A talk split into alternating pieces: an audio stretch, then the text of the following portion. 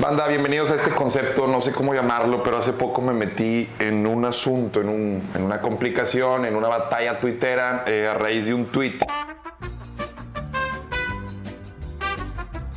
Y creo que a la persona que invité hoy es la indicada para desmenuzar este dilema, este problema. Justamente invité al ateo más famoso que tiene México, señores, Diego Rosarín.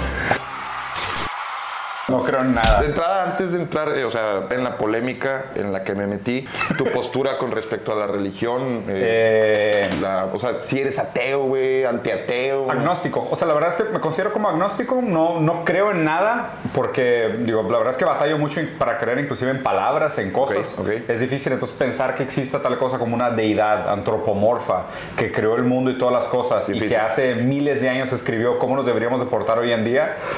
Tiene, tiene dificultades. Digo, por lo, por- por lo menos tiene dificultades. Es todo lo que quiero plantear. Desde su definición, ateo es, bueno, A, sí, Teos, ajá, teos de es teología. de teología, o sea, la definición es negar a Dios o no Es creer en él. Afirmar que no existe. ¿no? Lo cual también es medio eh, extraño porque también no hay como una forma de comprobar que no existe o a nadie la ha logrado, ¿no? Sí, es medio totalitario. Por eso me gusta la postura. O sea, yo prefiero decir que no sé y quedarme en la duda de que hasta que se pruebe lo contrario no me lo tomaré tan en serio. Ok. Pero por lo menos resistirme a tomarlo como un hecho. Es, es el agnóstico, ¿no? No puedo negar que no existe, sin embargo tampoco puedo comprobar que existe, entonces me quedo como en el limbo, ¿no? Sí, y aparte, o sea, si trataras de definir la palabra Dios, la definición de deidad, el, o sea, el- el- a ver, el, que el teos tenga un efecto sobre el desarrollo de la humanidad me parece indiscutible. O sea, las religiones constituyen mucho de nuestra historia, pero brincar de eso a afirmar la existencia de un Dios todopoderoso, omnipotente, omnipresente y benevolente, sí me parece un brinco cuántico medio complicado. Hay quienes se volvieron ateos después de ver el documental Zeitgeist. Este, este pedo, o sea, ¿qué tanto lo que vimos ahí nos Sí. puede dar herramientas para salir a decir, eh, pues la neta no creo, güey? O sea,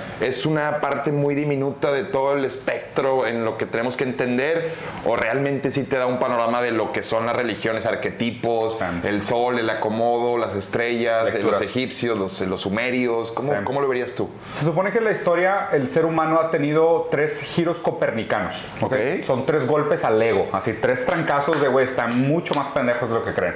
El primer gran giro copernicano fue el de Copérnico, de decir, no, no somos el centro del universo. Antes de Copérnico, la gente decía, el, el planeta Tierra está en el centro y el Sol gira alrededor de nosotros. Entonces, cuando viene Copérnico, para empezar, lo querían quemar, lo Sí, querían matar. Güey, los tweets que le pusieron durísimos. ¿Te imaginas? ¿Te imaginas los tweets? Si hubiera pobre Copérnico, güey, si hubieran habido Galileo tweets, así de, hey, no. Pinche hereje, te la comes, güey. Sí, hacia huevo, la tierra, la tierra gira, jajaja, ¿y por qué no salimos volando? Lo hubieran, lo hubieran troleado durísimo. El segundo giro copernicano fue el de Darwin, cuando Darwin dijo, eh, no somos ni siquiera el centro de la Tierra. Somos una especie más que surgió por ahí de los changos y pues va a, sur- va a seguir cambiando la madre. Y el tercer giro copernicano fue el de Freud. Freud dijo, deja tú que no seas el centro del universo, ni el centro de la Tierra, ni siquiera es el centro de ti mismo. Porque el lenguaje te habla a ti, tu inconsciente no es tuyo. Y es de que, güey, ya la madre. Es no eres- adquirido, es adquirido. Sí, ni siquiera no eres dueño ni en tu casa, cabrón. Entonces, o sea, son tres golpes al ego muy feos. Y el problema es que hay gente que sigue, pues hace tres giros copernicanos, lo cual me parece bastante raro. ¿Por qué Copernicano giró? Por O sea, Copérnico. O sea, por Copérnico, obviamente, Él fue pero. el primero. O sea, se hace referencia a que es como el primer cabrón que te mueve el piso y la, ya de ahí. la descentralización de la razón. Ok. O sea, porque antes de Copérnico se suponía el centro de la Tierra como, un, como una verdad fundante. Y esa verdad fundante te ayuda para construir todo un esqueleto de verdad que funciona sobre eso. Pero cuando quitas el centro, pues la estructura entera tambalea, Entonces los giros copernicanos son de que, oye, es que no hay una verdad fundante. Ahora, ¿cómo le das para justificar todas tus acciones si tu verdad fundante es mentira? Estás mamando, me, me vuela la mente. Eres un usuario tuitero y sabes cómo funciona esta plataforma, sin embargo. Tengo una relación tóxica con Twitter. La neta Pues- es como esa exnovia que, que la neta hace muy buena chamba, pero la neta se, se hacen cagada entre los dos. Alguna vez alguien la describió como la pared de un baño público Twitter. Yo, yo también creo que, es, que sí es eso, pero me gasolinera gusta. de paso. Nos gusta Sí, mucho está usarlo y hay algo que, que nos atrapa. Estamos grabando este video en la mañana con cortes de agua. Para cuando estén viendo este video, espero que eh, Vamos se haya solucionado. Sam's, vamos ahorita a Sam's a hacer popó. Sí, porque, porque no A se ver, puede, en casa no se puede. Esto sucedió. Chingas, Yo tuiteo esto hace ¿Quieres que lo escasos días. Sí. Ver. Adrián Marcelo pone el día 14 del 6 del 2022. Viene mi boda por la iglesia este año y quieren que vaya a pláticas para confirmarme. Me urge el contacto de un sacerdote corrupto o alguien que sepa dónde puedo obtener esa certificación de confirmación de forma ilícita. Retweet, por favor, ayúdame. Sí, o sea, como solicitando la ayuda de, Sí. de sacerdotes de moral distraída para un proceso de confirmación. Yo estoy cerca de contraer nupcios por la iglesia. Claro. Ya me casé por el civil, lo cual ahí es mi primera gran como pedo, güey. Muchos dicen, es que ya te casaste, güey, ¿para qué te casas? Y empieza toda una serie de... Bueno, aquí está, carnal. Dice, pues, ¿cómo te ayudo, puñetas? Te pones de pechito con tu intención de sobornar a un cura. Ya se nota que no sube al agua al tinaco. Ok. Y ahí Co- sí yo ya coach estoy- de riesgos.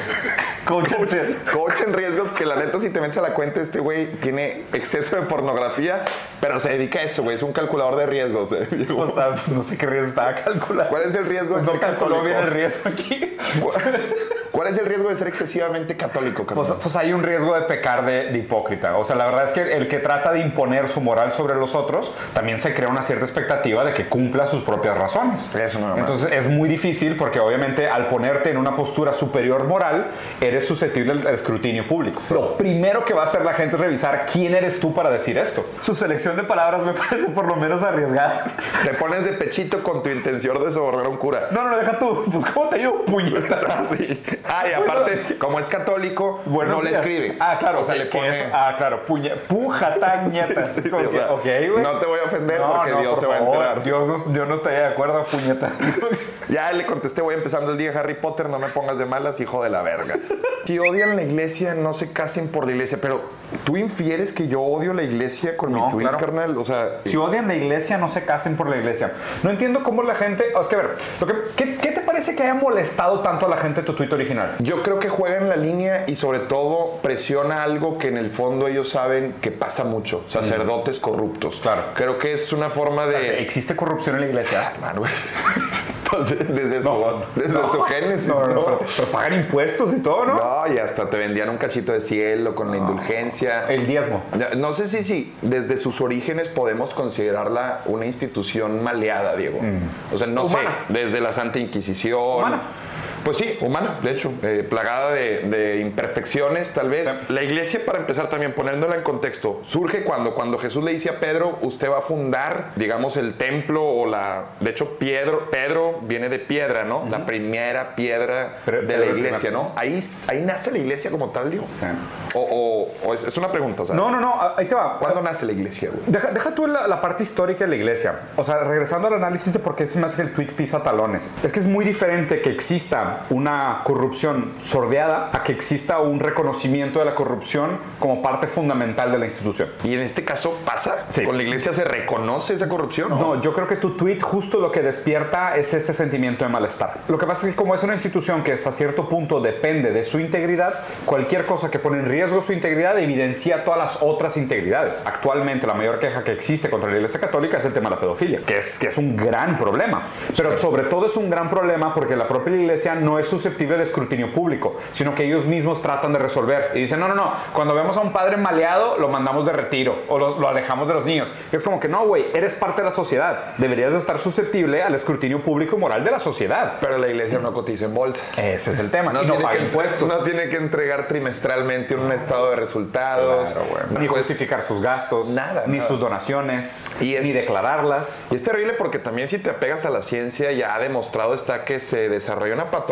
cuando Mm. en, eh, entregados al celibato empieza, no sé si eh, neurológicamente se desarrolla algo y Spotlight en esta película, en esta investigación muy famosa que se hace, que después deriva en una gran película, vayan a verla, Gran pues eh, da como tal un dictamen en donde a muchos sacerdotes en Estados Unidos se les quebró, se les quebró el cerebro y desarrollaron una conducta pedófila. Y, y lo malo también es cuando se instrumentaliza todo el aparato ideológico para perpetuar esos fines. Aquí lo más raro de esto es que si te fijas, muchos de estos casos de pedofilia en iglesia, fuera de la iglesia, no tenían tendencias a la pedofilia. La desarrollaron dentro, del Dentro aparato. de la institución. Entonces, es el aparato ideológico en parte responsable de la conducta. No son unas manzanas podridas, son manzanas que se pudren en el Ay, barril. no mames. Entonces, eso es lo raro. Por eso me parece que tu tweet pisa tantos talones, porque tu tweet lo que hace es como destapar el caño. Separar el teos de la institución es reconocer que la institución, operada por humanos, peca de todas las maldades e imperfecciones del humano, pero hay que reconocerlas. Y tú lo pones así como muy claro de, a ver, me queda claro que es un paso más que tiene sus desviaciones, como muchos otros pasos dentro de la religión, de la misma manera que los padres católicos que acaban siendo pedófilos no son llevados a la cárcel, sino que son manita, ¿sabes? Manita guardo, y te te, guardo, guardo. te guardo. Pues yo también, pues la neta, esto me lo quiero evitar. No quiero aventarme las pláticas matrimoniales todas las, todas las mañanas. Ya estoy casado por el civil. Alguien deme el papel y tan tan. Soy un buen cristiano, güey. Ella es una, una señora panista con muchos seguidores, Marcia Las Armenta. señoras panistas tienden a ser profundamente Me, congruentes. me- ella sí me... Bueno, ahorita vamos a ver justamente lo que me pone, pero uno de los mensajes, uno de las fotografías que pones, Sí. algunas personas, todos en la iglesia son unos hipócritas, las mismas personas, quiero casarme por la iglesia. Ok. O sea, yo estoy adaptándome a lo que el entorno regiomontano también como regios mochos pues hacemos. Aquí entiendo el punto de ella de para qué te casas por la iglesia, pero privarme de un pedón, privarme sí, de lo claro. que incluye una ceremonia, eh, siempre le, le molesta a la gente que citemos a Jordan Peterson, no sé por qué últimamente citar a este señor es pecado. Él justamente uno de los comentarios que hace en torno a, una, a contraer nupcias frente a tanta gente es eso, el, el comprometerte socialmente Sí. frente a tantas personas le da un peso y sobre todo un reconocimiento a que lo estás haciendo frente a muchos. No, no te estás casando en un cuartito para que el día siguiente digas, no me casé, bando. O sea, estás haciendo muy público tu, Tu compromiso. tu compromiso. Está la cuestión religiosa y todo lo que envuelve una ceremonia, pero te soy sincero, ¿qué porcentaje de personas lo hará justamente por la religión y no por lo que conlleva? Mira, quiero, quiero, quiero clavarme específicamente en su intento de insulto que fue el drogadicto funcional de Adrián. Así Es- Está increíble, está increíble nombrarte como drogadicto Le funcional. molesta mucho la banda. Para empezar, estamos viviendo globalmente una crisis de opioides, lo Muy cual no es chistoso y no debería ser chistoso la crisis de opioides, porque sí es un problema. Y la crisis de opioides tiene mucho más que ver con la industria farmacéutica, su monopolio y el hecho de que no esté bien regulada, que con el hecho de que cómo la gente pueda o no usar algunas sustancias de manera recreativa. Entonces, el usar dro- drogadicto como un adjetivo despectivo habla de un clasismo profundamente mal informado. Así- así y dijo. funcional, funcional, porque vamos a desglosar, ¿a qué se refiere con drogadicto funcional? Funcional quiere decir que funciona socialmente, es como que tú como engrane de la maquinaria capitalista sigues produciendo, lo cual está bien, ¿eh? Estoy embebido Sí. en el capitalismo, en la estructura, en el, el engranaje. Ah, sí, su, su, su- habla mucho de ella, las tres palabras que usó, ¿eh? El drogadicto funcional de Adrián Marcelo. Dice tantísimo. También él, o sea, ¿tú Sí, crees que él es que- o sea, ah, es clave, es, es él, él. él, porque eres el, el ejemplo del drogadicto funcional. Pues es, Ok, es- ok. es- reverente, güey. Claro, se me hace claro. muy interesante. Y nombrarte como drogadicto funcional habla mucho de ella, de esta noción de, o sea, lo importante al fin de cuentas es funcionar. Sí. No es el bien y el mal, lo importante es funcionar. Eh, después también hay gente que defiende, eh, me imagino también a ti te ha pasado esto del patrón no Ah. habla mal, eh, y es un Alguien meme. te defendió. Sí, no puedo, alguien habló mal de Adrián Marcelo y es un, es un gran meme. Ese meme me encanta, la verdad. Pero lo chido de ese gran meme es que podrías ayudarlo para la religión también. Es de que, amor, vamos a la cama. De que no, tengo que alguien habló mal de la religión. ¿sabes? O sea, funciona igual, funciona igual. O no, no estamos casados. O no estamos casados, sí, claro, Dios no lo permite. Déjame te pido un Uber para que, sí, de que no. vayas a tu casa Sí, porque estás no vivir no vamos a producir hijos. Sí, no se puede. Eh, mira, me dice Ingrid, eh, una de las respuestas, no te cases por la iglesia si no entiendes el valor del sacramento que vas a adquirir, porque el matrimonio es un sacramento de los siete que ellos te proponen. Claro. La iglesia no es un circo para atender a animales, para atender a animales como tú que quieren que todo se haga como les plazca. O sea, está llena de coraje Ingrid. Sí. Y ahí yo decido... Citaste a Mateo. Eh, Cito a Mateo, si ustedes perdonan a los otros sus ofensas, también su Padre Celestial los perdonará a ustedes. Claro, el, el- el valor del perdón o sea, es interesante porque se dice que Dios está justo ahí en donde hacemos bien a los otros. O sea, Dios se manifiesta en el acto de bondad hacia los otros. Lo dice la canción, Dios está aquí, tan cerca como el aire que respiro, tan cerca como la mañana cuando sale el sol. Eh, ya no recuerdo más, pero, o sea, sí entiendo tu punto. Eh, o sea, en esa idea de que Dios se tangibiliza en los actos de bondad, empatía y perdón hacia los otros, habla de que Dios es una manifestación en el acto, ¿sabes? De hacer las cosas bien, cuidar al otro, tener empatía, ¿no? Y, es justo lo opuesto a lo que mucha de esta gente que defendiendo a Dios lo que hace es como condenarte, aislarte, exiliarte, ¿no? Es como, eh, no sé, no, o sea, no me quiero poner a hacer una lectura teológica de cómo debería ser la actuación, pero por lo menos parece raro, ¿no? Que, que si es una, un, un marco ético que pregona el bien, sean tan violentos al, al- al tratarte. Pero no, no es el invento más agresivo de la religión el hacer a Dios omnipresente, Diego. O sea, el estar incluso Mm. Está en yo cagando. O sea, Y a mí ahí. me causaba culpa masturbarme de morro porque yo ya en el catecismo me estaban diciendo que Dios está ahí, Y güey. no, no, ¿no que te dijeron esa de que es, me- es mejor cortarte la mano para entrar al cielo y Es eso. una mamada, o sea, está súper son loco cosas eso. muy, güey. muy mochas. Sí, eh, eh, y, y eso de la omnipresencia de Dios, a mí hubo un punto en donde me intimidaba, güey. Sí creía que Dios estaba en todos lados. Físicamente. Pues, pues imagínate, O sea, escuela no, no lo veías como metáfora, lo veías No, como no, literal. pues imagínate cuando tienes una escuela y, y educación religiosa católica, yo por ahí de sexto, primero de secundaria, sí creía que Dios estaba, y también cuando en la iglesia tenía pensamientos pecaminosos, creía que era el diablo, que, porque me decían, Estaban metiendo es el pensamientos". diablo el que está eh, haciéndote pensar en la iglesia que, que Dios de pronto puede tener una erección. Claro. Porque está en la cruz, así como el INRI, está con cuadritos y la madre. mamado, sí. Nada, una- nada más lo, lo cubre una, Un taparrabos. un taparrabos. Dije, en cualquier momento a Dios le puede pasar lo mismo que a mí. Claro. Y a la- ponerse como en misa. chamorro de güey. Sería súper, súper incómodo. Pero, perdón, dice- Dice, no te cases por la iglesia. Si no entiendes el valor del sacramento. Ok. Sacramento. Sí. ¿Y, y las pláticas de confirmación son parte fundamental del sacramento? Desconozco, ¿eh? Bueno, la confirmación es uno de los sacramentos. la Está- confirmación sí, pero las pláticas. eh, creo que para poder obtenerlo, creo que es como te. Es una capacitación, es un que- curso de inducción. Es que ahí está raro, porque, o sea, habría, digo, no, la verdad es que no sé cómo se legisle la burocracia interna dentro de la iglesia. Cachetea un padre. Básicamente, de que si la estás cagando. Básicamente es- Pero, pero digo, de que no toques niños. Sí. Es, eso es lo- raro, ¿no? Me parece como que ligeramente arbitrario el marcar estas, estas diferencias. Como que, no sé, el, el tratar de burocratizar el proceso de los sacramentos y de como que crear todo este. Los ¿sabes? protocolos para llegar a él. Güey, que es como que, ¿y eso venía en la Biblia? Sí. Bueno, no, pero. Está muy pues ya, cabrón. eso es de nuestra cosecha. Es como que, bueno, entonces no hablemos de los sacramentos. Y a ver, y si nos tomamos también en serio, muchas de las escrituras no se pueden ser tomadas como literales. Hay muchas terribles, güey. No, no, no, Si no me equivoco, Timoteo 2.11 es que la mujer jamás puede corregir al hombre. No, y hay o sea, es, como que, güey, espérate, que tranquilos, no se lo tomen literal. hay unas cosas que si les carvas tantito, no la he leído completa este bestseller de la Biblia, Gran. pero gran bestseller, Gran- gran histórico bestseller. Yo, Pero no leo, yo no leo fantasía, pues.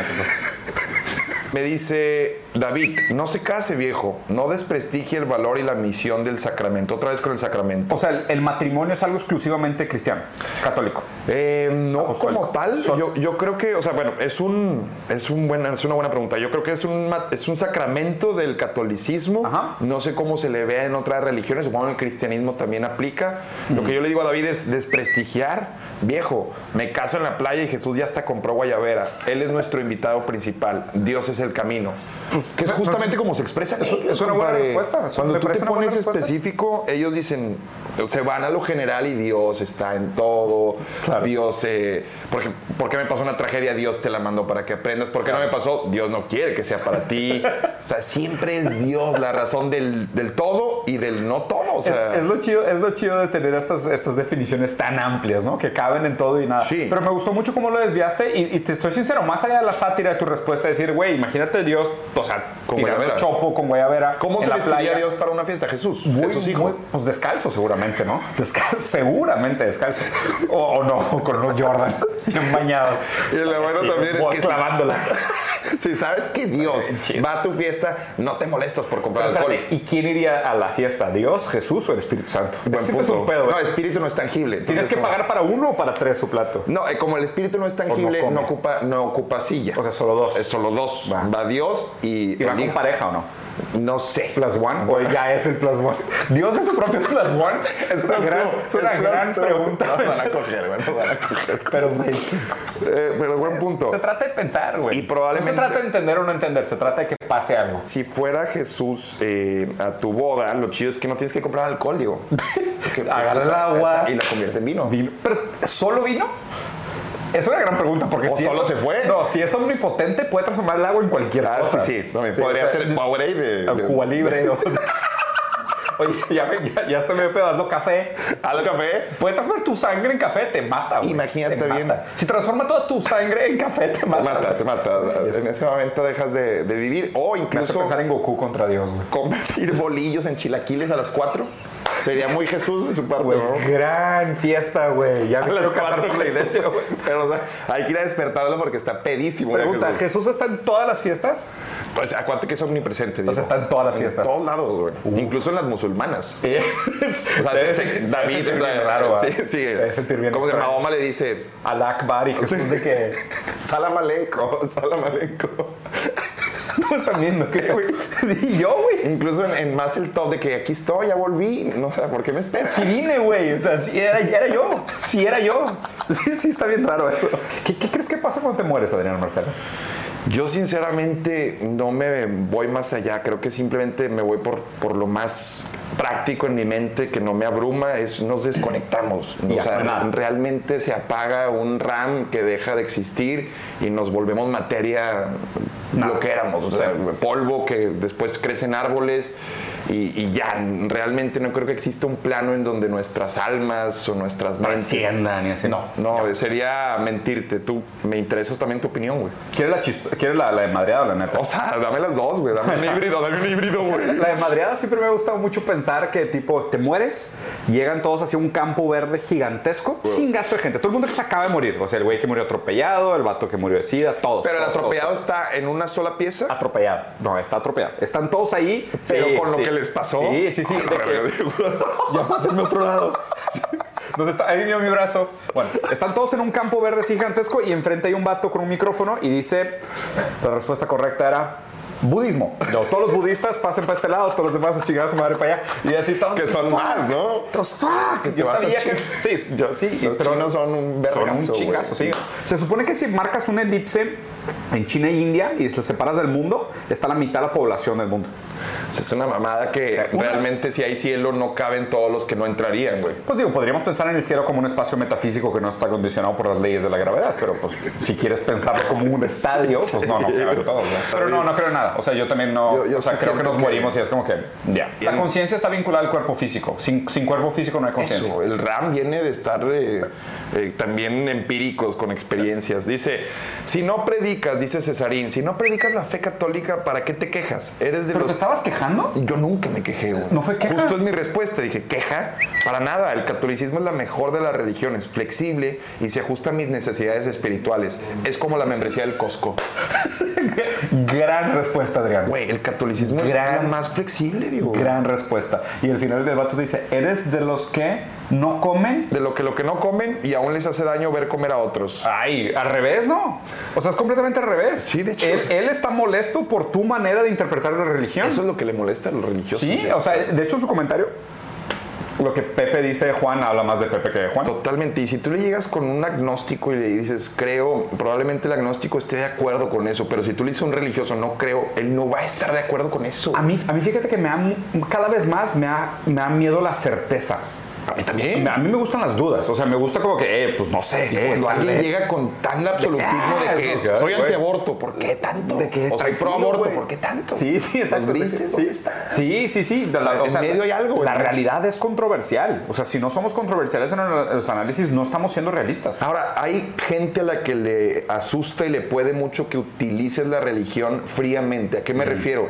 Yo si tengo hijos, sí los voy a meter al catecismo probablemente, o Sí. quiero que tengan una espiritualidad a través de la religión. Claro. Porque puedes alcanzar espiritualidad a través De de, otras muchas cosas. formas, hay totalmente. muchas formas, meditación, yoga, budismo, nirvana, lo que Drogas. gustes, drogas, Sí. totalmente, psicotrópicos. Yo creo que la religión, viéndola fría, sí es un elemento, es una herramienta que puede ayudar Sí. a, a la mejora del ser humano en cualquiera de, de las, de las definiciones que tengas de mejorar, pero no por eso creo que existe Dios. Sí, fíjate Si que- no, sí la uso. El tema, el, tema de su valor. el tema de la crianza me parece interesante el, el pensar de, a ver, es una buena historia para metafóricamente co- a platicar sobre el bien y el mal. Exacto. Es- eso se me hace un gran trabajo del, del catolicismo en general con la historia de la humanidad. Es una gran historia para reflexionar sobre el valor del bien y el mal. Buen storytelling, buenos personajes. Buenos personajes, buenas tramas. El hijo pródigo. Muy buenos plot twists. Güey, hay, hay traición, hay de lágrimas, Cananea. hay risa. Hay violaciones. Sodoma y Gomorra. Hay sodomía, hay incesto, sí, güey. Sí, no mames, es un gran libro, es un gran libro. es un gran libro, sí. Casi, casi al nivel de los Señores de los Anillos. Sí, está eh, Mateo, Juan y después Ron L. Howard. O sea, este, estos güeyes eran verdaderamente. Aunque se supone que ellos conocieron a Jesús. Ah, Nos bueno, hablan de sí, alguien no que según consta. esto conocieron No. Lucas, los, los evangelistas. Los seguían, ¿no? O sea, los seguían en Se supone que eran los, los 12 apóstoles que Que la otra vez. eh, Eran stalkers. Sí, 12 vagabundos. Eh, que- Eso sí, 12 desquacerados, tal vez. Síguelo, síguelo. ¿Cómo se vería hoy en día un cabrón con 12 güeyes atrás? Todo el tiempo. Todo el tiempo. Eh, eh, bajo, como Daniel Javid, haz de cuenta. ¿No? ¿Más o menos? con madre, No, pero no me ves a los ojos. sí se Sí, vería. debe tratar así a la Sí gente. se vería, sí. a los ojos. Dicen que Jared Leto, eh, me pasaron ahí un. eh, alguien leyó que según esto ya se está desarrollando un comportamiento sectario con Jared Leto. No, no lo dudo Y hay nada, güey. Él pide No que no lo vean a los ojos. No lo dudo A nada. quienes contrata pide que no lo vean a los ¿Es en ojos. serio? ¿Es en serio? Güey, yo escuché una historia de un, no, no voy a decir quién, pero es una cantante relativamente famosa de la historia de México que pide 2000 toallas. Sí, sí, sí. sí. Ah, ah, de hecho ustedes también hablaron de eso. Ah, bueno, tú sabes, tú yo sabes sé quién es. sí. Bueno, no lo vamos a decir, pero. Acabo de ir a Tampico y esa persona fue, creo que un poco antes que yo, y me contaron de que. Ahí güey, me dijeron en Tampico ah, eso, sí, ok. Pedro, te dijo O sea, tenemos Pedrito, me imagino. güey, Sí, sí. sí. Güey, qué fucked up está eso, güey. No, y hay videos de esa persona eh, ya entrando al escenario y limpiando antes su equipo. Y es justo por las vibras en las que creen ellos. O sea, se les tira Qué la canica, güey. Pero ¿Tú tienes hábitos así raros? No, Por ejemplo, vi que tienes un banquito para hacer popó en el baño, lo cual habla bien de tu esfínter. sí, justo Bien. para que la posición en la que mi ano Sí. expulsa sea la indicada. Claro, y no, forces de más el recto. Como en L. ¿Tu rider para shows tiene algo raro? De que necesito. dos No, no, hermano, no. De hecho, justo es, yo me considero antiartista. Eh, la verdad, todas las prácticas. Quiero un que- kilo de M&M's, pero solo café. Sí, güey. Que, que, que sí sabías la razón por la que pedían eso. No. Fíjate que Motley Crue, o no me acuerdo qué grupo- Ah, era para ver si seguían al Sí, rider. Sí, seguían Claro. al rider. Si veían uno así, decían, este güey no leyó y no Claro. se presentaban. Lo cual parece una super mamada, Sí, güey. es una super. Están pagando 200 mil pero dólares. desvirtuaron a nivel. Súbete a la verga, güey. Sí, güey. Te pagué un millón de dólares. vale, güey, sí, cabrón. Hay dos mil cabrones afuera, güey. No, yo sabes qué haría, diría, güey, te comes todos los putos M&M's cafés antes de irte, güey. no la madre que te das diarrea explosiva, no, no, güey. no sí. tengo ningún tipo de eh, ni agua Evian ni esas Ay, yo tampoco. O sea, Sí, nada. muchas veces llegan desde que, ¿qué ponemos en el backstage? Yo que, una silla. Sí, güey, sí, o sea, Si se puede. clima y la Si se puede una silla estaría chido. Se puede respirar ahí, güey. No te cases. El matrimonio por la iglesia es parte de la iglesia católica. Si no crees, no faltes el respeto a las personas que sí creen. Lo que estás haciendo es una burla. Nadie te dice que creas, pero tampoco no utilices a la religión que tanto desprecias para solo un espectáculo. Es este tuit. Aquí hay una gran, antes de ver tu respuesta, se me hace que aquí hay una proyección bien interesante. Creo que al ver un católico que no se apega a las reglas y de todas formas no es castigado, revela la ineficiencia de las reglas en sí. Sí. ¿Sabes? Sí, es sí, como decir de que, güey, pues es que, o sea, si este vato se autoproclama como católico, no sigue las reglas como yo creo que se deberían Y de puede seguir y libre. no le pasa No nada, güey, y le va con güey. madre. Eso Y para es mí. que, ¿cómo, güey? Pues entonces, ¿para qué seguimos las reglas? Exactamente, ¿para qué seguimos las reglas? Entonces, yo creo que eso es lo que expone de alguna manera tu acto subversivo. Es que, claro, no hay repercusiones para no seguir las reglas. Porque si existieran repercusiones, ya las veríamos. Eso, las güey. hubiéramos visto en los últimos 5000 años, güey, pero no se ven. ¿Por No. qué? Porque las reglas son inventadas. Te mamaste, güey. Y el peor es que esta gente está esperando que te pase algo para decirte, ¿ves? Te dije. ¿Ves, cabrón? Te castigó Dios. Es Dios. Y si yo choco mañana va a ser decir, Dios. ¿ves? ¿Ves? Y ¿Ves? si me caigo Por andar es Dios, padres. Y lo van a relacionar a esto, Totalmente, totalmente de acuerdo. Yo le pongo, Jesús convirtió el agua en vino. ¿Tú crees que no estoy orgulloso de la señora peda que estoy organizando, güey? O sea, Claro, güey. Y ese creo que sí les molestó mucho. Sí. Pero, pero esto que dijiste ahorita, Diego, y esa es la, la maravilla de tu mente, como ojalá, No, ¿qué carnal. pasa? Gracias. Que realmente ese para mí es el, el punto sobre la I, güey. El, hecho de que mucha gente no ve, haya un castigo para quienes no obran como ellos, güey. Claro. Y, y creo que inconsciente o conscientemente muchas veces eso, puta madre, güey. Sí, yo, sí estoy- yo sí me estoy portando Y bien. no me está tocando nada bueno. Y este güey se está portando mal y no le está tocando nada malo. y deja Sí. tú, Entonces, el- ¿qué quiere decir? ¿Que las leyes no funcionan? Decía el buen Marx que no, no le vamos a hacer caso en todo, la religión es el opio del pueblo. ¿Y a qué voy? Encuadra, encapsula, la creatividad la mutila. Dice Steven Rogers. De ver el pedón épico que está organizando Adrián para su boda, hasta ganas de casarme me dan. ¿Ves? Está chido. Güey, estás, estás inculcando a más gente. Güey, te estás convocando, estás reclutando gente al catolicismo. Y la doble moral, digo, digo, también tú, tú naciste en Brasil, eh, llegaste aquí, pero has adoptado también costumbres regias y una de las costumbres regias es casarse por la iglesia, aunque no seas católico. Solo, solo quiero hacer un paréntesis. Cuando se habla de doble moral, creo que hay, hay diferentes maneras de usar la palabra. Normalmente la gente se refiere a doble moral a creer en algo y actuar de De otra otra manera. forma, ser incongruente. Eso, ser incongruente no es tener doble moral. Ok. Ser doble moral es tener dos sistemas morales de valor y usarlos para diferentes situaciones. Ok. Eso sería más doble ejemplo. moral. Soy antiespecista, pero como carne. Ya. ¿Sabes? Entonces defiendo, o sea, tengo un sistema de moral para algo, pero ese mismo sistema de moral no lo aplico. Se en- contrapone el- se contrapone el otro. Lo cual no es exactamente lo mismo que congruencia, porque la incongruencia para mí está más vinculada al, al- tal vez al acto inconsciente de algunas cosas. Al hecho de que, claro, la moral y la ética no explican todo el comportamiento. Acaban siendo normativos en el sentido de que debería- marcan un deber ser, pero pues obviamente como son imperfectos y son incompletos, pues no constituyen todo en la posibilidad del ser. Por ejemplo, ¿sería incongruencia ser católico, ir a misa y no comulgar constantemente? Te soy sincero, a mí la palabra incongruencia se me hace bastante inútil. Esa está. La palabra, se queda corta. la cuando- palabra incongruencia se me hace muy inútil porque ¿qué presupone la incongruencia? De que somos razonables. y no lo somos. Y no lo somos. ¿Cuándo lo somos? Entonces, ¿cómo, o sea, ¿cómo puedes exigir que un ser humano sea razonable si el propio uso de razón es de que, ¿cuál razón? güey, ¿cuál güey? razón, güey? O ¿Quién sea, la tiene, ¿Y el güey? inconsciente? O sea, deja tú. eh, ah, ¿Quién sabe lo que quiere? ¿Quién sabe por qué hace lo que hace? O sea, si me pudieras responder que existe un ser humano completamente racional, te diría, ah, está siendo incongruente si falla. Pero, o sea, ser incongruente es humano. Es, es lo más humano que existe. ¿Por qué? Porque hay una serie de decisiones que escapan a nuestra capacidad lógica. Y en un mundo donde la razón muta a diario. Y en la definición de las palabras. Sí, muy cabrón. ¿Qué tanto ha cambiado la definición de bien y mal con el tiempo, güey? De hecho, de hecho, de hecho. Sí. Lo que estaba bien hace 50 años probablemente hoy esté Qué raro. terriblemente. Por ejemplo, en México, hace menos de 100 años, las mujeres no podían votar. No. Y la iglesia estaba de acuerdo con eso. Sí.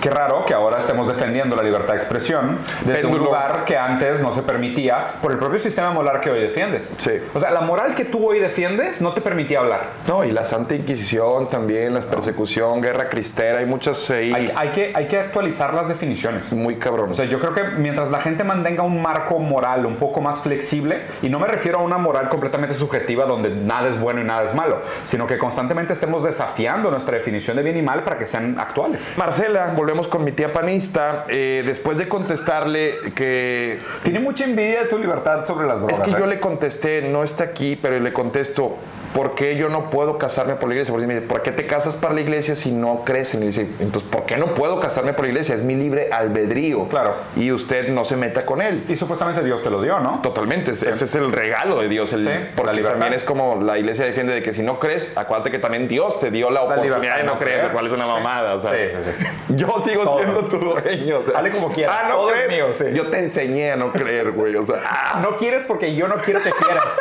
Sí, parece una pelea así de, de morritos de secundaria, ¿verdad? Mil más uno.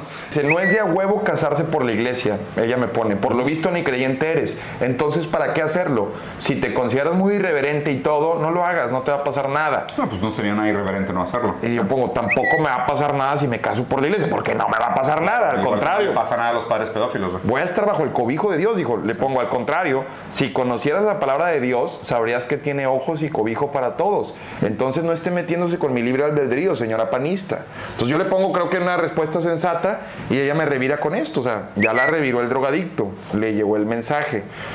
Y, y bueno, el, el cierre está bien violento. muy violento. güey. Ojalá pronto te desintoxiques, hijo de tu puta madre. ¿Y tu mamá qué, güey? Sí, sí, sí, sí, O exactamente. sea, salud- ¿Cómo, cómo se llama tu mamá? Ana, Ana Isabel, sí. Ni el caso con la señora. Los saludos a tu mamá, la señora Ana.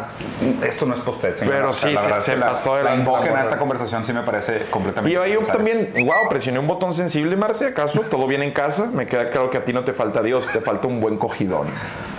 Lo cual sí es bajo de mi parte, Diego, como hacer referencia a que una mujer cuando falla es que le falta coger. Sí, sí, sí me parece muy- machista, muy muy, misógino de machista, muy misógino, pero Sí. me, ella me, me acorraló. Ella puso el precedente al invocar al- a, la, a la promiscuidad de tu madre. Es correcto. O sea, ella abrió la puerta al invocar la promiscuidad de su madre. Y Porque le llamó cuestionaste. O Sí, sea, la le- llamó. o sea, la, la llamó. Que no es ningún insulto dado la No, profesión a ver, milenaria. Yo, yo no creo. A ver, deberías de haber volteado la otra mejilla. Con eso. eso- Sí, o sea, pero entonces que le diga "P- mi jefe o qué, güey. O sea, ¿Cuál hubiera sido la otra mejilla, güey? Aparte, ¿sabes qué? Me encanta eso de empezar a, a decir, o sea, tratar de voltear los, los insultos siempre decir de que, ah, chingas a tu padre. O sea, siento que eso estaría chido. Eso es una buena tendencia. Es lo que deberían proponer Sí, y ya, de- o sea, sí, ¿no? debería ser chingas a tu padre. ¿sabes? O sea, eso, eso sí estaría con más. Así de, Muy- a coger a tu papá. Más que analizar lo que dice ella, quiero hacer una reflexión. A ver. ¿Por qué como hombre creo que cuando una mujer está de malas es por falta de sexo? ¿A, a- a qué Mm. Es- eh, responde una- esta conducta misógina? Mira, ahí te va. Hay una creencia bastante antigua y bastante ultrapasada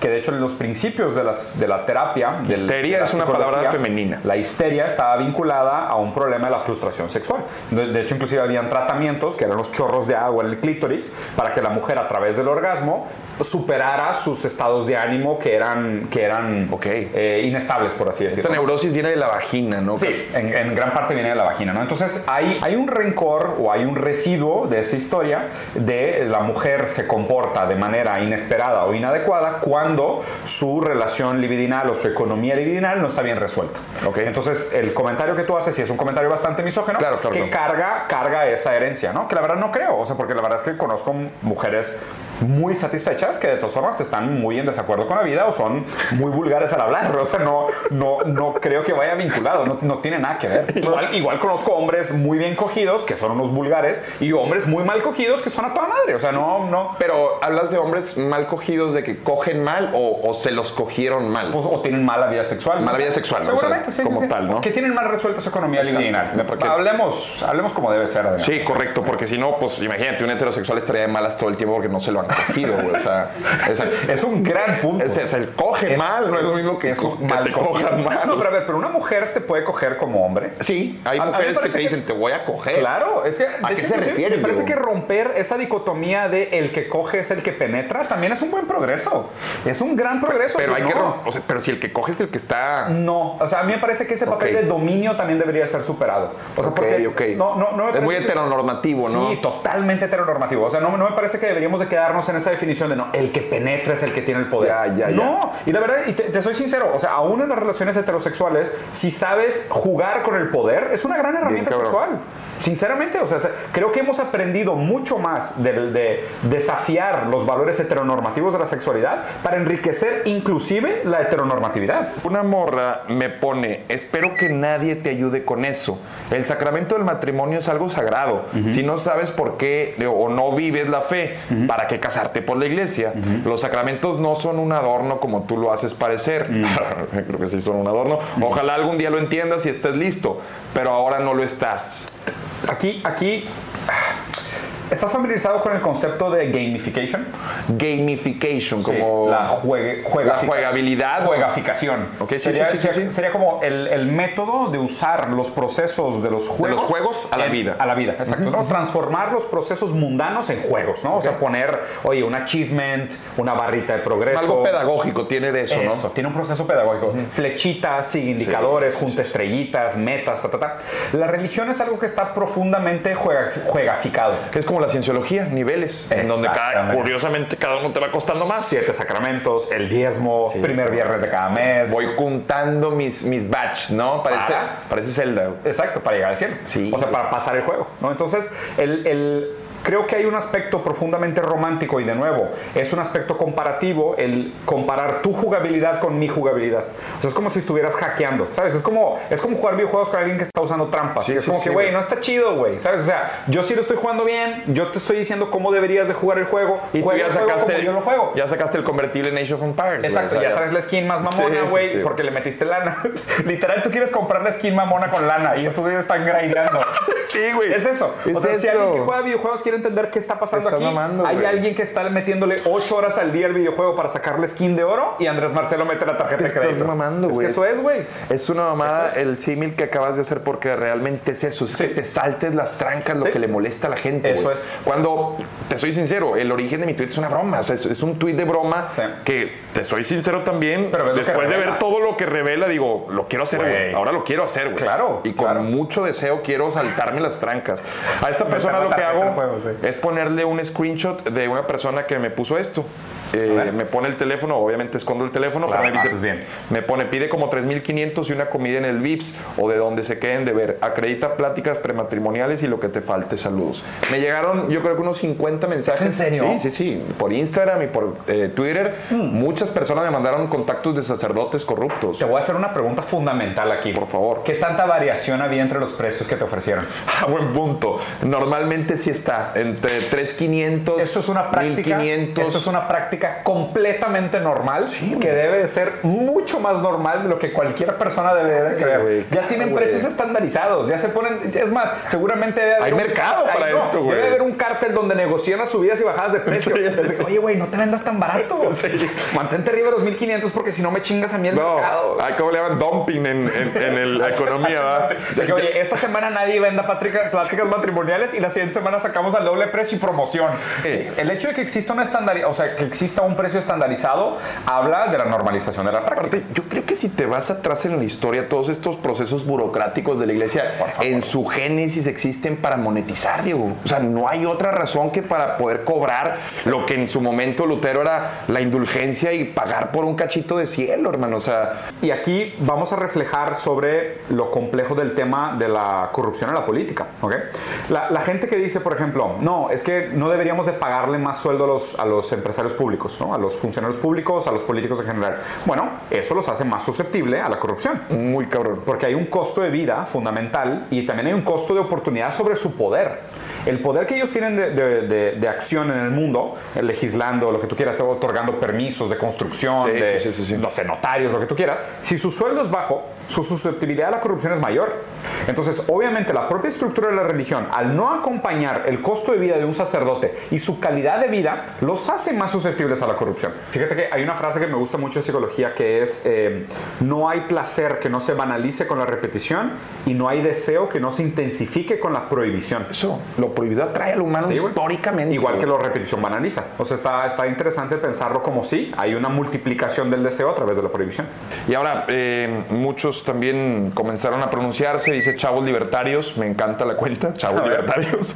Defendamos, defendemos la despenalización de la marihuana y las drogas para que Adrián eh, fume a gusto. Gracias, eso, Chido por eso surgió también a raíz de Yo las soy, discusiones. Soy profundamente en contra de la ideología libertaria, neta, pero profundamente en contra. Pero en algunas cosas estamos de acuerdo. ¿Qué, qué, qué indica una ideología libertaria o Hay, por qué hay estás en contra? hay diferentes tipos de libertarios, ¿no? Pero los, los libertarios tienen mucho en común con la ideología anarquista, que es de alguna manera la desaparición o la disminución del Estado, del gobierno. Algo nihilista, ¿no? También como negacionista de no creo en lo que esté, en, en lo que esté Sí, estipulado. Sí, tienen, sí tienen algunas posturas anti-establishment, pero su meta más que nada es la desaparición o la disminución del poder estatal. O sea, ellos quieren que el libre mercado se regule, Ok. o, en el- o hay libertarios de izquierda y hay libertarios de derecha. Los libertarios de izquierda buscan un tipo de anarcocomunitarismo o anarcosindicalismo, donde no existe un poder político central como el Estado, pero que exista un sistema de autogestión, ya sea a través de cooperativas, pequeñas comunidades, ta, ta, ta. anarcocomunitaristas o anarcosindicalistas O sea, el Brexit termina por libertarios de este tipo. podría ser impulsado por pensamientos libertarios, sí, por la disminución de los poderes centrales eh, este, estatales. Pero del otro lado, del lado derecho del espectro político, están los anarcocapitalistas o libertarios de derecha. Los libertarios de derecha buscan la disminución del Estado y mayor libertad para el mercado, que el mercado se regule solo. Entonces, los libertarios de derecha también protegen o defienden cosas como la liberación del mercado de drogas y que no exista ningún tipo de regulación para fármacos, lo cual tiene sus cosas buenas, pero tiene sus peligros. Pero también, por ejemplo, un, un escritor muy famoso, eh, libertario, von Mises y Rothbard, Rothbard más específicamente, decía, claro, en un mercado libertario va a haber un floreciente mercado de niños. En un gran floreciente mercado de niños se refiere a, a- a Venta de venta de niños. Sí, o sea, claro. esa es la imagen más atroz que él presenta Pues en un es que, futuro. pues si no hay regulación por parte del Estado, no, trata de blancas también. el mercado se regula solo. ¿O sí? Si nadie quiere niños, pues no hay mercado de niños. Si la gente quiere niños, hay mercado de niños. Sí, o sea, es oferta y demanda en su Pura. máxima expresión. Pura Pura. ¿verdad? Si quiero opio, me lo va a dar el Si mercado. te vas a matar es problema tuyo. Ok. Entonces, si estás dispuesto a vender a tus hijos, pues los puedes Bueno, vender. o sea, creo que el, eh, en ese sentido el balance también hasta en cuestión gubernamental termina Es siendo la, la- Sí.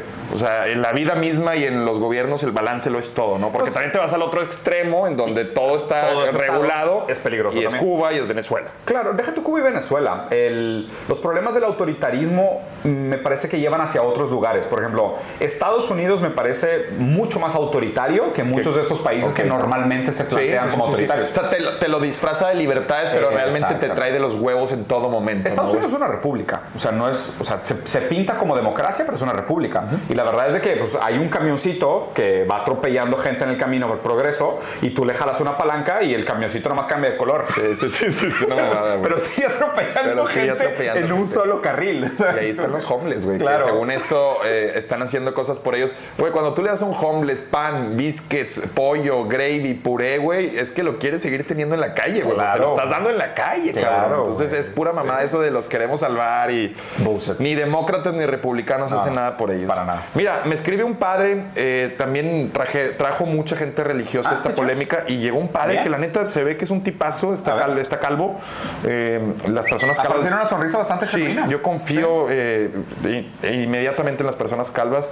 No tienen, nada, no tienen nada que perder, hermano. O sea, no debería de confiar en ellos, pero, pero No sí. tiene nada que perder. No tiene sí. nada que Y perder. ni nada que esconder, claro. Masculinidad eh, hecha, hecha trizas. Hola Adrián, yo con gusto puedo platicar contigo para explicarte la belleza de ambos sacramentos. Y chance, se te antoja prepararte bien para recibirlos. Y no cobro. Me gusta hacer esto de cuates. Un abrazo. Eh, bueno, no cobro y se ríe. Así como. Claro, sí, No o sea, cobro. no me tienes que sobornar, sí, sí. Y me gusta hacer esto de cuates. Un abrazo y que Dios te bendiga. Güey, Remata con ese pasivo agresivo. Gran respuesta. Sí. Te soy sincero. O sea, vamos a suponer por un segundo, porque hay, hay dos maneras de tomar estos argumentos. Los puedes agarrar como un hombre de paja o como un hombre de hierro. ¿ok? Hacer un argumento hombre de paja es agarrar estas palabras en su peor versión. Es tratar de poner atrás de las palabras un discurso que tiene una intencionalidad de paja, que, que, que, fin- que- que funge a tus fines. Hacer un hombre de hierro es hacer una lectura en la mejor de las intenciones de Sí, la palabra. sí, ¿ok? claro. Vamos a leerlo de dos maneras. Por favor. Sería, Va primero hombre paja. Hombre paja. Hola Adrián, yo con gusto te puedo platicar, puedo platicar contigo y explicarte la belleza de ambos sacramentos. Y chance se te antoja prepararte bien para recibirlos. Y no cobro, ¿eh? Me gusta hacer esto de cuates. Un abrazo y que Dios te bendiga. ¿Sabes? Remata con el que Dios. O a lo mejor es un gran tipo y lo dijo de que, hola Adrián, oye, ¿sabes qué? Yo con gusto te puedo platicar y te puedo explicar la belleza de los sacramentos. Y chance se te antoja. Entonces, si no, también no hay ningún problema. Y no te voy a cobrar por ello. O sea, olvídate del tema del soborno. Me gusta hacer esto de verdad, de cuates. Él dice cuates por lo mejor coloquial. Un abrazo y que Dios te bendiga. Porque seguramente a todo el mundo le dice Dios te bendiga. Son dos Es lecturas. probable. Son dos lecturas. Tal vez lo dijo con la mejor de las intenciones y tal vez sea la mejor de las respuestas. O tal vez te quería coger. Es lo justo lo que dice Sergio Gutiérrez. Te quiere cochar, Adrián, no caigas. Y tiene 71 me gustas lo que dice Sergio. Es- ¿Tiene mejor ratio? No, no tiene mejor ratio. No tiene mejor ratio. No le ganó, no le ganó. No le ganó al padre que eh, al menos la gente identificó que tenía buenas intenciones. Sí, yo creo que sí. No te cases por la iglesia, hijo de tu puta madre. Si no crees en eso, pinche imbécil. Si- de entrada, si es católica esa persona, muy mal católico, eh, güey. O, o- o muy, o muy normal para un católico, ¿no? Porque la característica más común del católico es la hipocresía. La Muy neta. cabrón, sí. O sea, es, es una de las bases de operación. Sí, es es requisito, exacto. Le pongo, es que de dónde sacan que no creo. Claro que creo. Si me muero y resulta que sí existía, no sabe la encabronada que me daría, güey. ¿Ves? Regresamos otra vez al tema de la juegificación, güey. O sea, como que a este tema de cumplir como esperando un resultado al final. O sea, constantemente regresa esta idea de lo que nos estamos jugando aquí es cómo cada quien cumple con los pasos necesarios para llegar Pero a la sí meta. cumplimos. Sí, pero, sí Pero sí cumplimos. creo. Claro, sí creo. Porque al No, no, final yo creo. Yo creo a mi manera. Porque sí, Sí, sería sí. una pendejada. Imagínate que te mueras y llegar y de madres, güey. ver, nada. Ah. Campo Verde. Sí. O, o morirte y madres que no- está en San Pedro cuidándole las espaldas y Dios de que qué pedo, güey. Ya ves que sí. Te mamaste, güey. O sea, no seas mamón. ¿Te Ahí acuerdas sí de todas las veces que te la jalaste? Madre, güey. ¿Te acuerdas de esa página que según tú abriste sin querer? No, y yo, una- fue que, yo sé que no fue sin querer, Hay un pasaje en la Biblia Si maravilloso. ese tipo de porno raro, güey. no entraría, güey. Estaba no viendo. Adrián, estaba No al lado de entraría. Le diría, era, y era pirata, me va a decir ese contenido, era pirata, o sea, no, ni pagaste por él. Te mamaste, Adrián. Aparte fueron dos seguidas, güey. Pero la Pero- segunda te dolió, güey. ¿Para qué seguiste, güey? Ya salía espuma y sí le he aplicado, pero me sale en la tercera, en la tercera. No es la segunda, nada, dos seguidas sí jala, güey, es como un cigarrito mañanero. ¿Qué es lo que has hecho que más avergonzaría a Dios? Una vez me p- pero estaba chavo. O sea, no fue. Me arrepentí casi inmediatamente de terminar la preguntarme, o sea, pregunta. sí. o sea, estaba un viernes y se me hizo fácil. Traía. Estuvo fuerte ese pedo, güey. Pero no te Nunca- mentir, nunca he hecho eso. No, bien por ti. Aplaudo tu, aplaudo tu honestidad. Desarmaste bien feo. en curva, ¿va? Otros tiempos. Continuamos como si Otros nada. tiempos. Sí, continuamos como si nada. Hay un pasaje de la Biblia que decía un cabrón que se supone no veía a Dios Sí. y luego se muere y en la entrada al cielo le dicen es que nunca me aceptaste y Sí. le dice es que nunca te vi y Dios le dice estaba ahí era el pobre que te pedía era el desvalido era el vato en la cárcel Justo, era el güey que no tenía ropa y ese, ese pasaje me gusta porque Sí. eso es algo bonito de la religión de ahí estoy cabrón Sí, ayúdame güey Y justo regresamos al tema este de, digo, a mí de las cosas más bonitas que se me hace de la religión es esta noción de que Dios se materializa en los actos de bondad. O sea, Exacto. Dios se hace realmente Ese Dios me tangible. gusta. Es, a mí Y también. cuando cuando A mí nace también. ese Dios Está eh, metafórico de, de un acto bueno, Güey, es la encanta, mamada, güey. Exacto. Y justo, o sea, el pensar en, a ver, hay un límite de acción del humano, ¿no? Porque el humano no es omnipresente ni omnipotente, a No. diferencia de la deidad que idolatra. Pero nosotros sí tenemos que escoger dónde nos enfocamos, porque tenemos tiempo y poder de acción limitada en el mundo. La pregunta es por qué dedicar tanto tiempo y esfuerzo a ridiculizar tu manera de interpretar la religión en lugar de hacer actos que realmente serían percibidos como grandes aportes positivos a la humanidad. O sea, no hagas como que crees en Dios. O sea, haz las cosas que haría Dios. O sea, no, no, no- no digas que crees en Dios. Haz- Hazlas. O sea, hazlo. Mira, esta es una de las que me gustaría que analices porque me ponen, casualmente todos los ateos que conozco son unos pendejos que se sienten, me pone, Zuli, que se sienten superiores intelectualmente solo por decir que ellos no creen en un Dios para los analizas como personas y son bla, bla, bla. Está muy de moda decir que el ateo está Tiene una superioridad Exacto, quiere, quiere decir que es ateo porque quiere pendejear y quiere Sí. ponerse arriba. Lo contesto, no sé A si ver. estoy bien. Digo, sí estoy de acuerdo en que ser ateo no te pone intelectualmente encima de nadie, pero también te confieso que es muy complicado no sentirse superiormente intelectual a un creyente cuando lo escuchas hablar de Dios. Es un ejercicio muy cabrón respetar, pero se tiene que hacer. Sí, sí te entiendo. Entre más profundice alguien cuando habla de Dios, a mí me pierde, Diego. Hay, hay una parábola bien extraña eh, sobre la dificultad de la ignorancia, ¿no? Que una persona puede llegar y te dice, güey, la luna es de queso. Y tu vato, no mames, o sea, no hay suficientes vacas en el mundo para producir la cantidad de lácteos necesarios para llevarlos pasteurizados al espacio y hacer una bola gigante de queso que se mantenga sin gravedad, güey. Nah, si es de queso.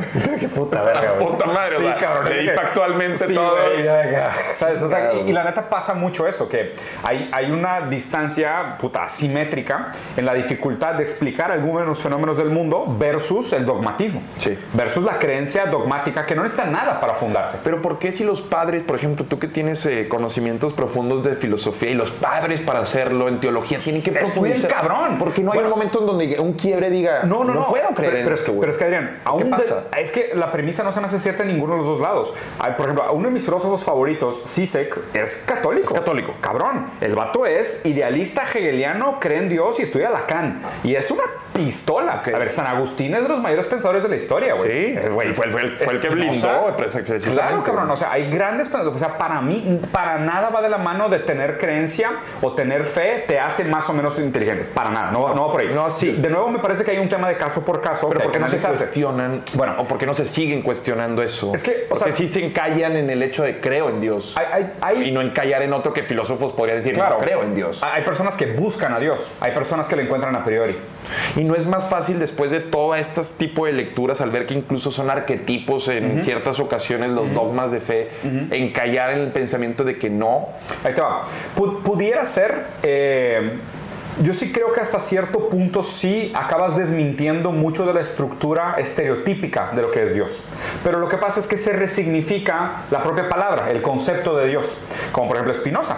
Spinoza tiene un texto muy bonito que habla sobre Dios. De hecho, Einstein, que es famosamente un gran socialista, Sí. lo cita y cuando le preguntan creen en Dios, él dice creo en el Dios de Spinoza. Pero él cuando habla del Dios de Spinoza se refiere al Dios de Spinoza como la sustancia de la naturaleza. Que está en todo, ¿no? Que está en todo. todo. Exacto, pero es como, o sea, Spinoza diciendo que el universo es monista, materialista, radical, solo existe la materia y todo es una sola materia que cambia de forma y lo único que podemos obser- observar nosotros es la relación, la dinámica y los modos de manifestación de la materia y Einstein dice, claro, güey, yo que ya estudié las partículas a nivel subatómico, entiendo que todo está compuesto de un todo, Todo. nosotros lo ponemos entre paréntesis para entenderlo, pero ponerlo entre paréntesis es observar una de sus manifestaciones en modo. No es entenderlo como un todo. Eso es el Dios de Spinoza. Eso es el Dios al que, al que aspira a Einstein. Eso es Dios. Y, y lo- obviamente, pero tú le dices eso a un católico dogmático que nunca ha leído ningún libro y nomás repite su dogma de fe y te va a decir, eh, no, no sé si es el mismo Dios que el mío. Ya, ya, y es ¿sabes? la clásica, ¿no? Y es la clásica. Es estudios, ¿no? Ah,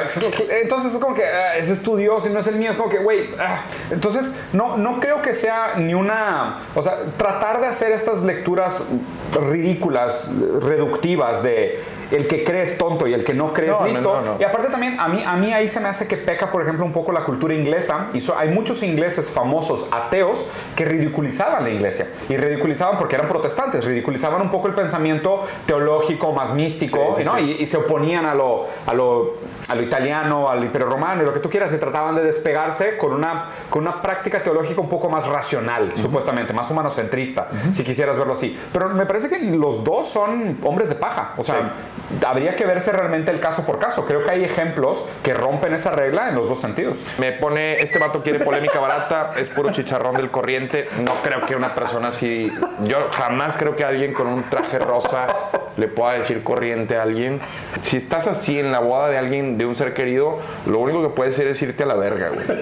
No, no, no mames, no mames, no mames. Es Sí, no, aparte, aparte me encantó, me encantó que el vato te puso como insulto, es puro chicharrón del corriente. Es todo un conocedor del chicharrón, ¿eh? Claro, güey. Este güey este güey hace catas de de semana. todo un, o sea, Sí, le pone un Güey, todo, no un es- absolutismo. El ¿no? vato es todo un conocedor del chicharrón. O sea, el vato, el vato se sabe todas, todas las variedades de chicharrón de México y dice que tú eres chicharrón del corriente. No, no, es una mamada. Y dice, no tienes un kilogramo de madre. al llamarme corriente, Sí, o sea, no, muy- no, no muy puedes rebane. llamarme Esta corriente. interacción güey. probablemente fue mi favorita. Es una super mamada. es Ahí gran- justamente fue cuando te nació la idea de hacer este video. en, ¿verdad? este, en, esta- en este comentario dije, güey, tengo que hablar con Adrián, este todo está demasiado chistoso. güey. Eh, aparece Cristian Camacho. No sé Eh. Cristian Camacho es alguien muy, muy, no quiero decir de suprema derecha, pero sí es... Suprema derecha. O sea, es un ultraderecha fuerte, fuerte. Ya me cae mal. Control de armas, control de armas. ¿Control de armas? O sea, no, mejor dicho, eh, Libertad de porte. regulación de armas, sino que, que, que las tengas, pues. Ah, no control de armas. Quiere que todo el mundo esté armado. Todo el mundo esté- no todo el mundo, pero tiene ideas de Yo, ese tipo. yo prefiero que los subalternos estén armados. O sea, porque raro, es bien raro. Todos son muy pro armas hasta que se arman los negros. Y luego ya nadie quiere. Eh, Güey, en Estados Unidos es que es totalmente real. Esa historia en Estados Unidos es súper legítima.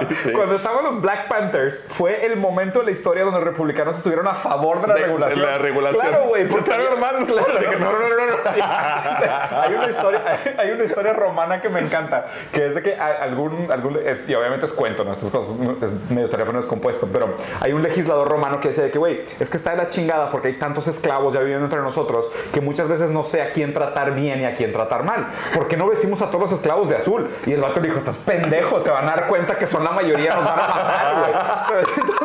Entonces aquí, aquí hay algo bien interesante con ese tema del control de armas, que siempre si te fijas es como un privilegio escondiditas, Sí. ¿sabes? Sí, sí, o sea, sí, y encuentran maneras de que realmente solo le alcance al que ya es privilegiado. no te peines, no te peines. Sí. Aquí todos traemos, pero así déjalo, así Y le déjalo. suben el precio tantillo y lo hacen como que ay, pues, ya solo para ricos, ¿sabes? Sí. O sea, y de- o, o sea, no sé, güey, de que O ya le ponen filtros más cabrones como usted no puede entrar al Walmart, señores. O el, o el detector de impactos de Tesla, güey, que no detecta negros. es verdad, Adrián. Claro. Pero es un problema tecnológico, no es un problema de Ah, o racismo. no, Sí, no, o sea, se no. difumina, me imagino. No, con- tiene que ver con los sensores. Pero obviamente nosotros programamos el racismo en los sensores. Porque nosotros tenemos un blancocentrismo. Y es totalmente Sí, eso es cierto. cierto, eso es cierto. Es totalmente La cierto. oveja negra de la familia. pero por favor. Entonces está, está bien raro meterte a estos statements y revelar sus contradicciones internas. Entonces me encanta pensar, estoy de acuerdo con... Él es un asesor, él es un asesor Pero político. empecemos por los pobres y los negros, armarlos. Sí. Yo creo que los primeros que deberíamos de armar... Y la ley marcial. Lo- no, los- hay que armarlos a todos, sí, pero empecemos por los pobres y los negros. ¿No crees que Estados Unidos tiene miedo que el mismo decreto que ellos hacen en su segunda enmienda se, se, se realice, güey? O sea, El del uso de armas. el uso de armas ellos lo tienen porque si el, si el gobierno se les voltea, ellos pueden... Sí, el, el- el- la- el poder de insurrección. ¿No crees pueblo. que si hay un control de armas pasaría esto justamente? Esto, esto viene en el libro El Príncipe de Maquiavelo y Maquiavelo decía, una de las maneras de mantener apaciguado al pueblo es que cuando los domines no les quites el arma, porque siempre van a proteger a un rey que les da un derecho de respuesta. Sí. Esto viene en Maquiavelo, o sea, esto está en el príncipe de Maquiavelo. Entonces, Maravilloso. Está, y está, para variar, güey, sí, sí, güey. expuesto con palabras O sea, te doy la ilusión. O sea, Claro, güey. Y la neta, y ya te imaginaste, y aparte esa misma pendejada de los gringos pensando que, güey, estaría con madre un apocalipsis zombie. Lo- y, y siempre piensan, piensan, y siempre piensan que sobrevivirían. Vato, estás obeso, te morirías a los 15 güey, minutos. O sea, es- no durarías nada. Aparte, ¿sabes cómo sería una guerra del ejército de Estados Unidos contra su pueblo en insurrección? Con drones, güey. Sí, o sea, con- güey, sí, drones con gas, mostaza, se mueren todos. O sea, Sí, los güey. matan a todos, los aniquilan. Ridículo, ¿Cuál derecho de respuesta? Es una fantasía. Pero es una ilusión. Por ejemplo, estaba, estaba jugando póker en, en- en un casino en Las Vegas, carnal. Tengo al lado un señor eh, que me parece es un asiático americano, americano asiático. Y no habló, en, yo creo que tres horas no habló. Y de pronto está un canadiense que ya sabes cómo son los canadienses, amigos de la vida, del mundo, la paz. Y al canadiense le ocurre eh, llegar al tema de armas y dice que no entiende este pedo de la segunda enmienda. Es la única ocasión en la que El el, chino- el chino americano dijo, y fue todo lo que dijo en su statement y dijo Second Amendment, güey, you don't have the idea of what you're talking about y la madre, o sea, ahí lo tronaron al güey con ese tema, ni religión, ni póker, ni nada, ni una mano en la que le armas. banditearon, las armas. Wow, güey. Ese pedo, si se lo tocas al, al gringo, güey, fibra sensible. y su respuesta fue, tú no sabes dónde crecí yo, güey. Ahí sí necesito armas. Creció en Richmond, en California, que es ese, si no me equivoco, es el Richmond de la película Coach Carter, güey. Es un barrio, un gueto muy peligroso. Y él dijo, tú no sabes dónde crecí, güey. Yo Yo, sí necesitaba necesito un arma ahí, güey. Y es para meramente nada más enseñarla, no accionarla, güey. Hay un tema, hay un tema muy fálico también de ese de Sí, sí, sí, es una extensión de tu riata, ¿no, güey? Literal, así. Pues ¿Quién la tiene más En grande? palabras freudianas, sí, es una extensión de tu verga. Dice, qué bueno que te casas, Adrián, y qué bueno que buscas la forma de bendecir tu matrimonio y acercarte a Dios. De la manera que lo buscas, seguro lo encuentras, pero estaría chingón que lo intentes por la buena. Que Dios bendiga a tu familia con salud y prosperidad. Felicidades. Es un güey que está... No me parece mal, ¿eh? No, no, no. A, a primera De hecho, instancia ni no me, me parece mí. una muy buena A él lo criticaron mucho como, eh, güey. ¿Por qué, le estás diciendo que, que haga algo que sabes que está mal porque está diciendo que no cree. O sea, que No. no, digo que no creo, pero lo está solicitando Cristian de... Camacho, gran respuesta, güey. A mí me encantó la respuesta, es La una de mis favoritas. gran respuesta. Y lo aprecio, lo sigo y me parece un asesor político muy bueno. Ya ¿Cómo enojado no? yo ayer de tuiteé, ya comulgaron, no, hijos de su puta verga. También molesto como por, pues güey, me están mami mame, pues me imagino que ya comulgaron, no, y pinches ojete, días. Twitter, cómo amanecieron. sí. ¿Qué aprendiste? ¿Qué aprendiste, Adrián? Fuera de pedo, mira, eso es justamente es- antes de tu, de tu reflexión final, que estoy seguro que la tienes. Hay siempre un punto en donde me haces dudar, güey, de lo que dije y, y me hace replantearme las, las cuestiones que decimos, porque eso somos, carnal. Salimos a decir lo que escuchamos y me incluyo ahí, cabrón. Somos sí, sí. un cúmulo de ideas que adquirimos y que porque sonaron bonito las voy a decir yo, como por ejemplo la doble moral, güey. Sí, totalmente. Doble moral, yo voy diciendo ahí lo que me parece para mí es doble moral y pues no mames. Hoy me das un, un contexto muy diferente, incluso de la incongruencia, y me quedo con eso, con que incluso el ser completamente ateo me hace dudar. Hasta después de esta plática me invito a pensar que incluso siendo religioso podría defender o vivir o tener un esquema de, de comportamiento Sí. en el que se alinea los dogmas de fe. No lo hago porque sigo siendo consciente de que estoy bien así, me gusta estar así, Mm. eh, tengo mi espiritualidad de otras formas, la alcanzo de ¿A ti otras formas, funciona? me funciona, Sí. no creo que le hago daño, creo que también me rijo por aportar algo positivo a, Mm. a mi contexto, a mi comunidad y no tengo la culpa como para volcarme de lleno a la religión. No sé, ante una tragedia, eh, quienes también se arropan en la religión, Se entiende, ¿eh? es algo padre la religión, que cuando estás desahuciado te dice, hey, Sí, hay aquí, te arropan, Cristo vive, los que venden burritos. ¿Has visto cómo hablan de Dios, güey? Que incluso parece que es un Z, güey, diciéndote... Dios me, Dios me dijo que tenía que vender 20 burritos. eh, la forma en la que adoctrinan es la misma, ¿eh, güey? Sí, sí, sí. Eh, militares, grupos criminales y la iglesia no son muy... Y me, no- me lo no, puedes las, confirmar, las compadre. prácticas sectarias son muy Te similares. quito, primero lo platicamos, te te, quito tu creencia y ahí te va la mía, primero con temor. Estás a las 5 de la mañana, te Con voy a hablar de. Dios. Imagínate un anexo, ¿cómo te hablan de Dios, compadre? Ah. ¿Tú crees que es algo así mal como... comido, mal dormido. Ahí te va a entrar Dios. Y si no es por la, mente, va a ser por el culo, como los españoles, güey. o sea, te cojo y te lo meto por donde quepa. No, y, qué, bueno, qué bueno que tuviste la reflexión, me parece súper interesante. Yo creo que para, ir, para ir haciendo cierre, dos cosas. Me parece que es importante siempre pensar que si los conservadores constantemente defienden los aparatos ideológicos, culturales y las tradiciones que son fundantes para su sistema de entendimiento del mundo, los progresistas tratan de desconstruir, reformular o inclusive destruir aquellos aparatos anteriores. Lo interesante de todo esto es que pues, las definiciones de las palabras se construyen sobre arena movediza, los tiempos, ¿no? Totalmente, los hijos de los tiempos las palabras. Entonces, yo creo que nos debemos una, un cierto nivel de flexibilidad sobre las palabras que usamos y cómo las usamos, Correcto. para no pecar de estar pensando las ideas de otros tiempos en momentos equivocados. Y para cerrar, a mí uno de los lectores que más me gusta que ha platicado sobre, sobre el cristianismo, en general sobre la religión católica, eh, Nietzsche, el buen bigotón, que él mata a Dios, ¿no? No, sí, pero lo, mata, sino... lo mata con una melancolía muy grande, ¿no? diciendo de que la pérdida de Dios en, en, la humanidad es un, es un momento muy melancólico. Pero específicamente habla sobre el rol del rencor en la religión. Él habla de que de alguna manera los valores cristianos, los valores católicos son rencorosos. ¿Por qué? Porque hablan de un proceso, de un valor que no se constituye como un valor en sí mismo, sino como una envidia o como un valor invertido de la envidia de los, de los reyes, de los aristócratas, de los burgueses, de los hombres libres. ¿no? Entonces, oye, si alguien hace orgías y yo no puedo hacer orgías, pues la castidad es un valor. Si alguien acumula mucho dinero y es avaro, para mí la humildad es un valor. Ya. Si alguien es violento, brutal, para mí la, la paz y la calma es un valor. Pero nunca fueron valores en sí mismos, sino que son valores volteados en reflejo de la envidia de los hombres libres. Nietzsche, más bien lo que, lo que trato de plantear con esto es que si, si estos son valores, no deberían de ser valores que se, se vean en el rencor de cómo el otro hace sus cosas. No lo extraigas de la, del exceso y yo me voy a la otra parte. Justo como te lo están haciendo a ti. Su fe, su cristiandad, su creencia, su bondad, la generosidad, Dios como amor, no debería de nacer de una formación inversa de lo que tú hagas.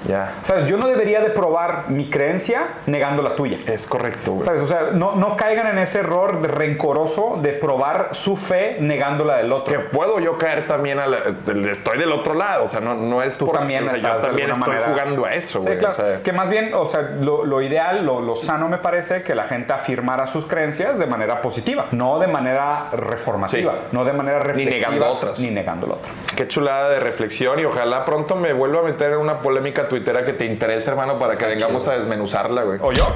sí, ¿O yo? eres una pistola. Bueno, el señor también se mete en las suyas, aunque difícilmente le van a poder contestar como a mí. Este señor sí viene más, eh, con, digamos, con armamento más pesado. Trae una matralleta si van a su Twitter, señores. No fálica. Si estás abriendo las puertas eh, a través de un comentario que va con agresividad, pues tú también te permites. Estás en mi casa. El que da se aguanta, ¿no? Es legítima defensa, hermano. Gracias, compadrito. Diego Rosarín, cuídense, no tengo que platicarles, síganlo en su canal. Y pronto buenas cosas porque vas a hacer documental. No podemos adelantar mucho, pero vas a estar muy pesado. Activas, activas. Chéquense su canal, banda, eh. Cuídense.